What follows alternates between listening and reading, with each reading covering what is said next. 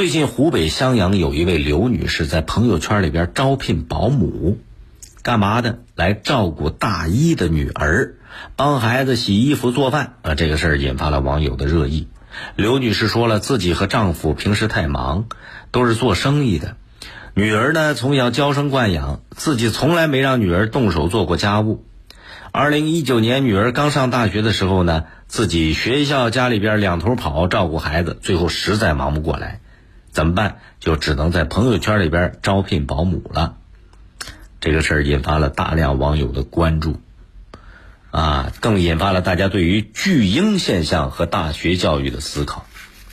客观的讲，大一的孩子需要给他招保姆，这种现象还真不是个例。除了招保姆之外，还有的家长抛家舍业，跟着孩子到上大学的地方去陪读；还有家长给孩子准备足够的这个衣衣服，能穿一个学期，每天换吧。衣服准备的足足的，包括裤子、那那个袜子、内裤，一次性准备几个月的。你看，这个湖北襄阳，这又来一个给上大一的女儿招聘保姆的母亲。跟前面说的是如出一辙。某种意义上来看，这种大学生连生活都不能自理，这种现象是家庭教育的悲哀。当爸妈的总喜欢给孩子包办一切，娇生惯养。你孩子长大了，显然他习惯了衣来伸手、饭来张口啊，结果就变成了一个巨婴。看起来外表他是个大人，实际上心里边永远都没长大。上大学了，这是成人还要保姆照顾，这肯定不正常吧？可是根据媒体对这件事进行的投票调查结果来看，抱着不过问、无所谓态度的人占了总人数的三分之二。你看看，这说明什么？很多人对这种培养巨婴的方式早就习以为常，见怪不怪。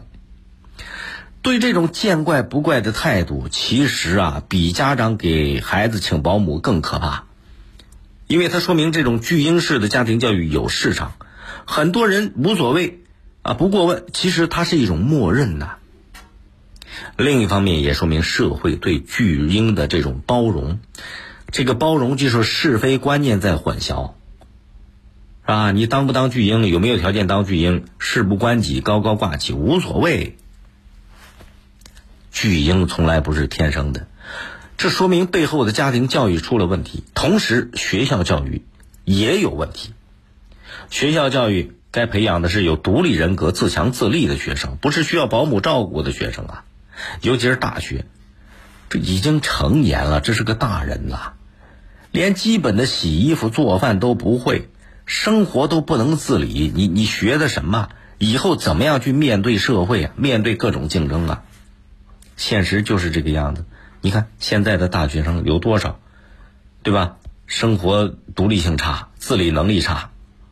但是，尽管这种现象不是个案，还有一定的普遍性，可是这方面的教育、家庭教育、学校教育很少真正的重视了这这里边的问题。给大一的孩子请保姆，这是有百害无一利呀。这不是家里边有钱没钱请不请得起保姆的问题，它背后就是一个对孩子的塑造成长，能不能把他这变成一个健康的正常的人？你看好多啃老族、月光族，为什么？这都是培养起来的巨婴，这都是后遗症，这教育出了问题带来的巨大的后遗症。所以巨婴这个问题怎么解决？家长得有正确的教育观念，要该放手就放手。你把孩子培养成温室里边的花朵，出去稍微有个两级风，他就给吹走了。这是家庭教育。另一方面，学校教育要介入，强化独立人格教育和劳动教育，把孩子培养成人格健全、独立自主。这别别别说给社会做贡献，你能给家庭不增添麻烦？这就不简单了。